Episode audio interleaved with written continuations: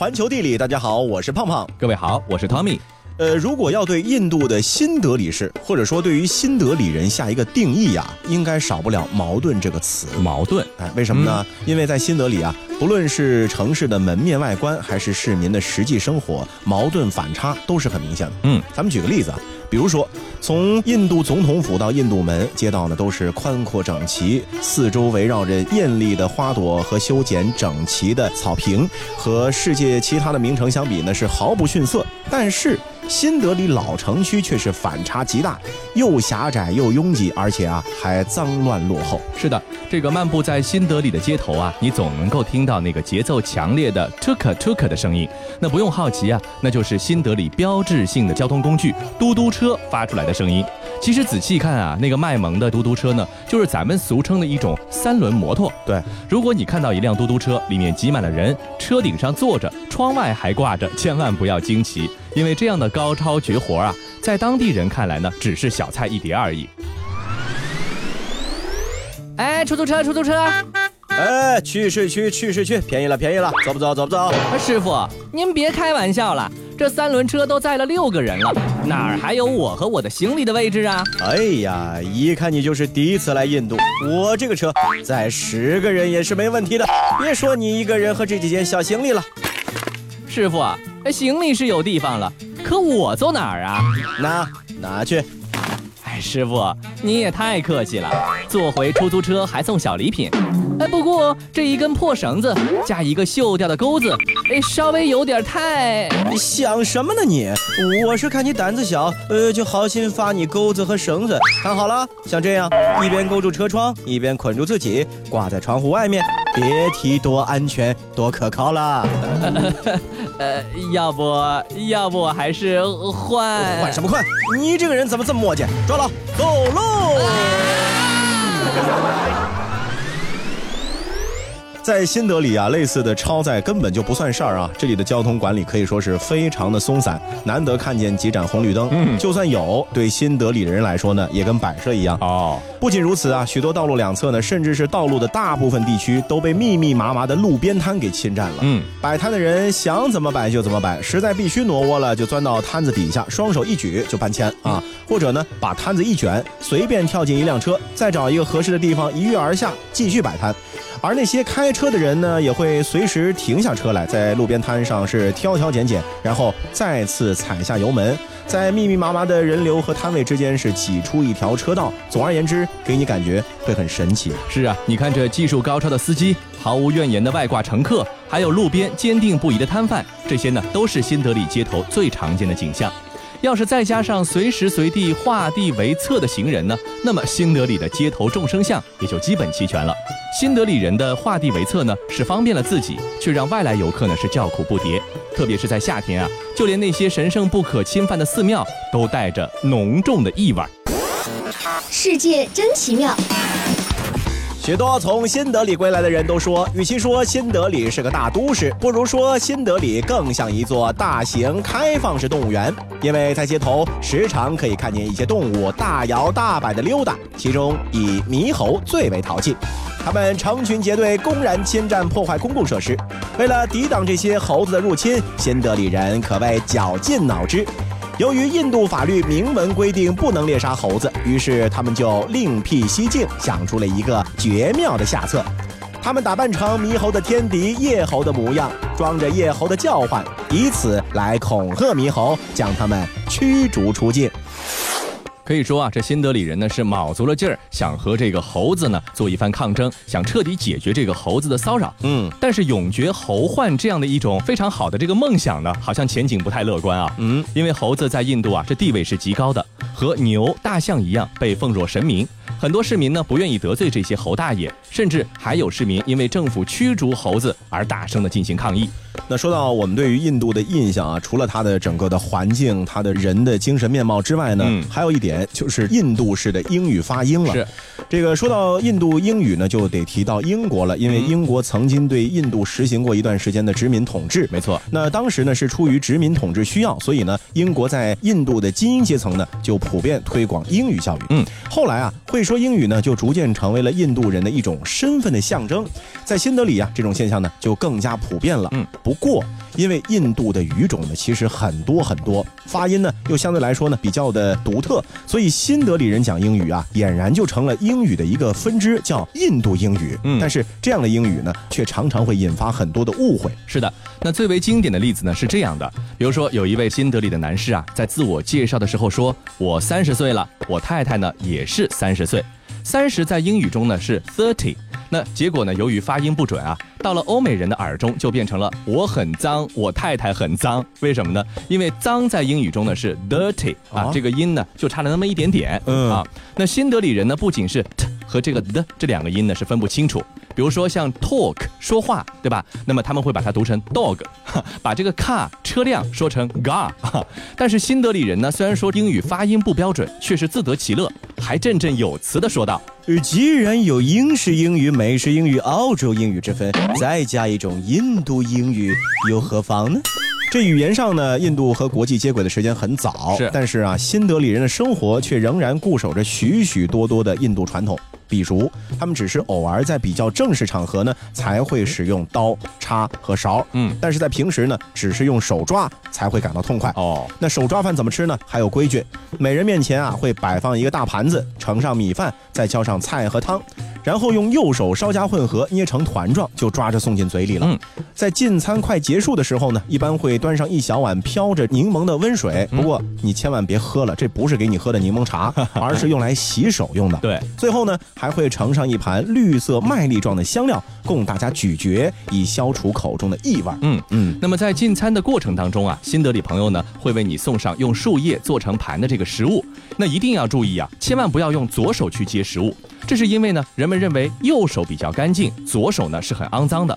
他们对左右手的分工非常明确。这个右手呢是管进口吃东西的，左手呢是管出口肮脏的东西。上厕所的时候擦擦啊。那既然说到这里呢，接下来呢，我们想再利用一点点的时间和各位来说一说印度的一些冷知识啊。大家一定听过关于印度的各种传说，比如说印度好像没有黄牛肉吃啊，印度的猴子都是精明的小偷。对。而其中关于印度最恐怖的描述呢，可能是啊，几乎所有到印度的人貌似都会拉肚子这个传言。说不干净呢，嗯，这简直就是印度电影里一样魔幻的一种时刻。嗯，根据一个不完全统计啊，相信很多人的身边朋友都会有过去印度之后拉肚子的经验。嗯，那么大家到底应该怎么样在印度避免拉肚子呢？那通常来说呢，喝一杯奶茶是不会让你昏倒的，但是喝别的东西可就不一定了。听说在这个瓦拉纳西呀，人们把路边陶杯里的酸奶呢分成轻度、中度和重度三种。每年呢，都会有几个外国人因为吃了重度酸奶而被送进了医院。那沸腾过的奶茶呢，消除了大部分的细菌，因此它是在印度旅行的时候安全系数最高的一种饮品。只要花上十个卢比，就能够得到一杯混入姜末、牛奶和砂糖的热气腾腾的褐色液体。没有什么会比一杯奶茶更能够治愈你在印度旅行的时候的疲惫的心灵了。关键是很安全。是的，在印度啊，还有一些非常特别的奶茶店，你会看到啊，在奶茶店门口呢有一块木板，木板上呢堆着成叠成叠的陶土杯子，而地上呢则到处都是奶茶渍和摔碎了的陶土杯子。啊，在这里喝奶茶正确的姿势是什么呢？就是几口饮尽之后，要把陶土杯子恶狠狠地甩在地上，然后扬长而去。嗯不了解内情的人呢，往往觉得说，哦，可能因为陶土能够回炉重制嘛，所以摔碎了之后呢，可能更好回收。哦，但其实真正的原因在于啊，印度人认为喝完奶茶之后把杯子摔碎，预示着赶走一天的坏运气。嗯，想一想，只要花一点点钱，就能感受到摔碎某样东西的快感，这个在其他地方绝对很难体会到，是也一定会让你上瘾的。没错。最后啊，关于这个印度的茶叶饮品呢，你是不是脑海里呢已经出现了一个名词，叫做印度拉茶？那么在前往印度前，可能很多人都会以为拉茶这个东西在印度呢满大街都能够找得到。然而大家可能都想错了。行走小百科，拉茶这个技术事实上是去了马来西亚的印度移民发明的，后来在新加坡被发扬光大。那种在新加坡小印度的早餐厅里，有衣着干净的师傅带着表演性质，不停将两罐茶倒来倒去的动人美景，其实很难在印度被找到，或者讲压根儿就找不到。啊哈哈哈哈！你们这些天真的人类。倒是在印度南部的马都赖啊，生活在这里人们煮奶茶的方式和北部地区是完全不一样。嗯。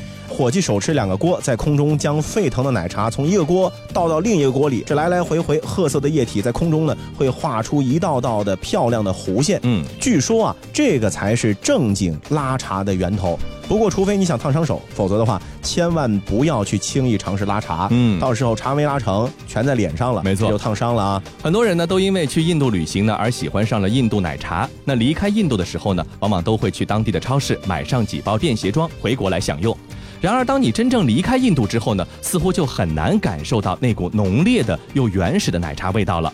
那那种在印度严苛的雨季之中，一边埋怨着该死的天气，一边喝杯沸腾过的奶茶，然后将陶土杯子恶狠狠地摔在路边的痛快滋味儿，也许啊，这就是只属于印度的迷人的滋味儿。离开了印度，那种风情、那种韵味儿都不复存在了。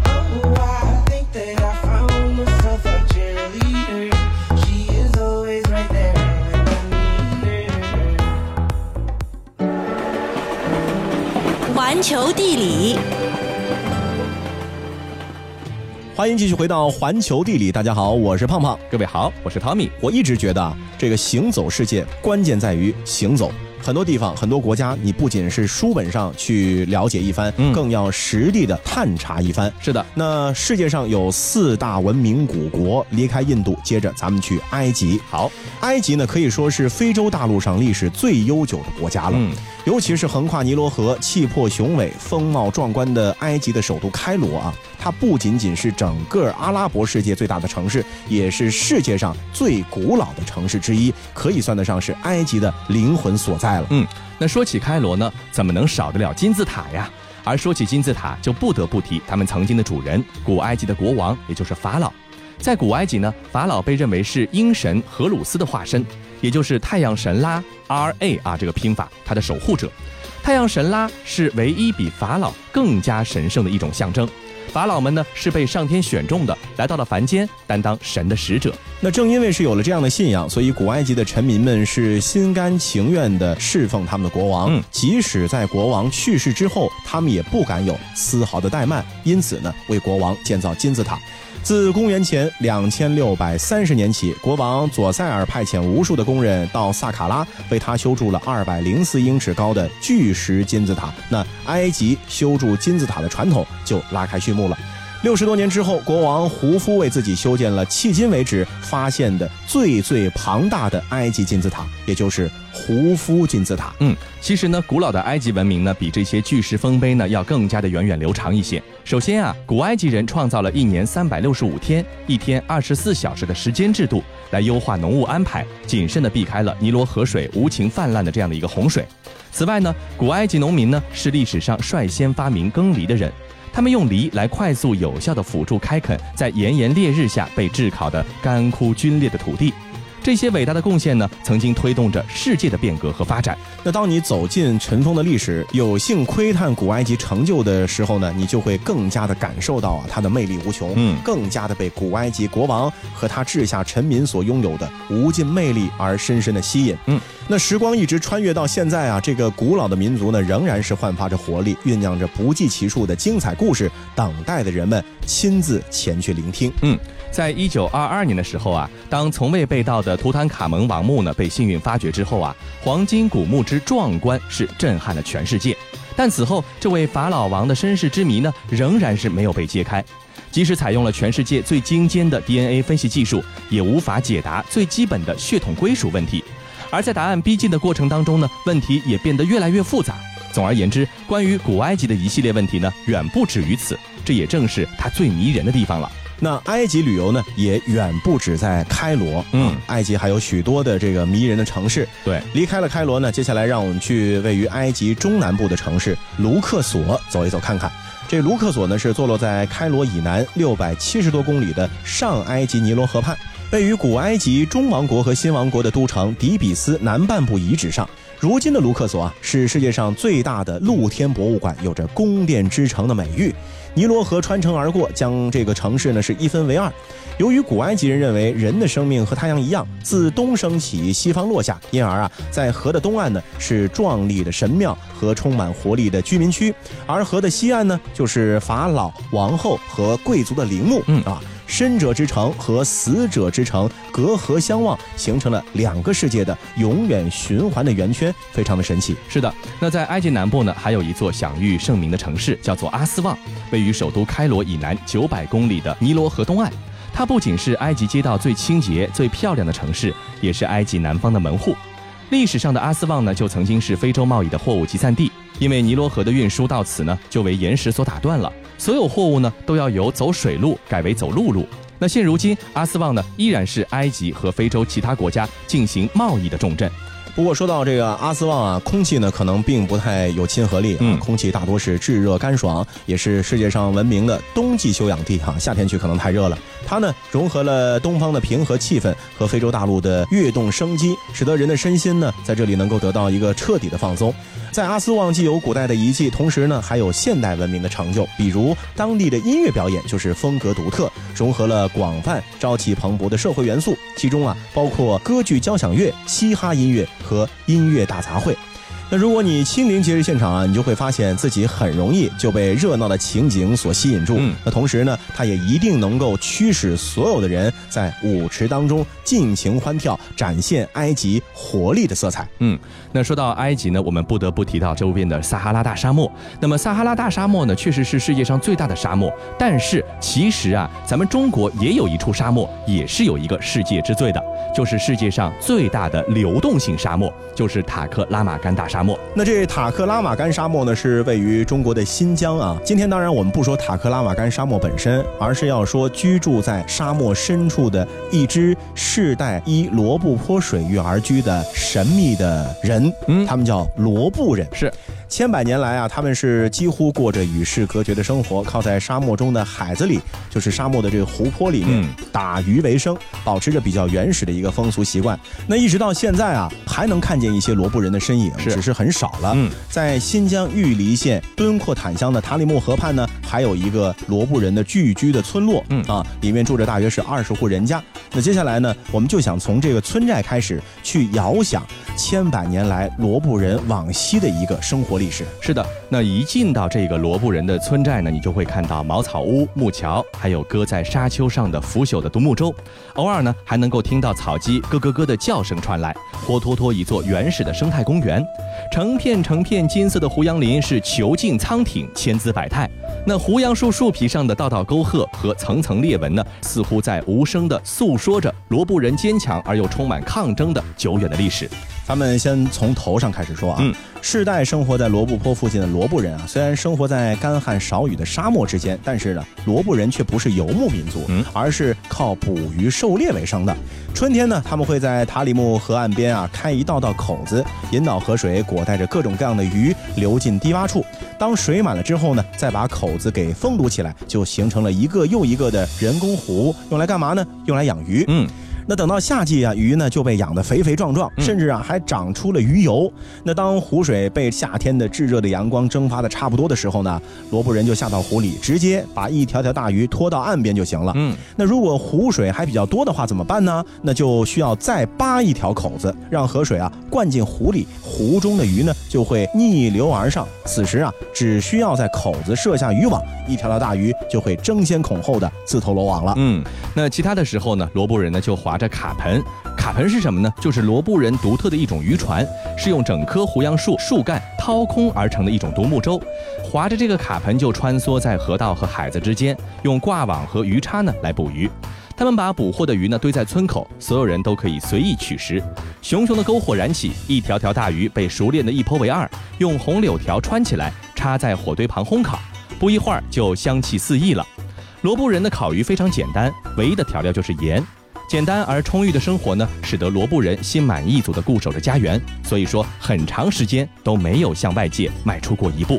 但是没有办法，后来啊，随着塔里木河下游河床被风沙淤塞，改道南流，罗布人呢失去了灌溉用水，草木呢逐渐枯萎，水里的鱼也越来越少了。于是啊，罗布人呢就开始溯流而上，来到了喀拉库顺湖和台特玛湖一带，寻找阿布旦。这个罗布语的意思就是水草丰美的好地方。嗯。那随着他们的迁徙呀，呃，罗布人呢也开始和外界呢有了联系，进入到了一个刀耕火种的新时代。嗯，他们的生活呢也不再局限于打鱼了，有的时候呢，在洪水退去的土地上呢，也会撒撒麦种或者苞米种植。是，到了秋天呢，也会把收获的这个粮食啊卖给商贾，换一点面粉或者是其他的东西。嗯，那在二百多年前啊，罗布人的部落呢发生了鼠疫，于是他们再次被迫的离开了家园，四散迁徙。如今玉梨县境内的罗布人呢，正是从罗布泊迁徙而来。经过了许多颠沛流离，他们终于在玉梨县的喀尔曲嘎，还有呢敦阔坦等地方呢，找到了新的阿布旦，就是这个水草丰美的地方。嗯，这里呢是位于塔里木河的中游。每当洪水来临呢，低洼的地方就是一片汪洋，绿洲岛屿是星罗棋布，恍如沙漠中的威尼斯。那罗布人呢，出门便是水，聚会走亲戚只做卡盆。那个时候啊，芦苇荡荡，水到如网，人在水中行，歌在空中飘。但是好景不长，近百年之间啊，随着逐渐干涸的湖床，绿洲逐渐又被荒漠所替代了。所以择水而居的罗布人呢，不得不再一次举足迁徙，散落在塔里木河和车尔臣河流域的村寨之中。嗯，为了生存下去啊，他们是不停地改变着生活方式，从最早的渔夫，后来变成牧民，又从牧民变成农夫，再从农夫变成了现在呢，是以旅游业为生的商人了。嗯，那现实生活中。中罗布人呢，已经在逐步被同化融合。他们不再居住在红柳屋、胡杨棚里，也不再穿戴罗布麻织就的这样的一个衣服。他们呢，也开始吃羊肉，馕也成了他们生活中的主食了，不只是吃鱼了。卡盆呢，静静地躺在河岸上，仅仅在游客需要的时候才滑到水面表演一番。那些封闭的自给自足世外桃源，似乎呢，只存在于他们和我们的想象之中了。但是在罗布人的村寨里头，你依然可以感受到生命的寂寞和坚韧。就像一直在沙漠绿洲中陪伴着罗布人的胡杨树一般，孤独而倔强的生活着。也许再过不久啊，仅存的这个罗布村寨呢，也会消失不见啊。嗯，这罗布人的生活呢，可能就会成为一种久远的印记。是，所以呀，不妨如果说你对罗布泊、罗布人有兴趣的话呢，赶紧就可以想着办法去旅游了。好了，以上呢就是这期节目的全部内容，感谢您的收听，我们下期再见。在那遥远的地。有位好姑娘，人们走过了她的帐篷，都要回头留恋的张望。她那粉红的笑脸，好像红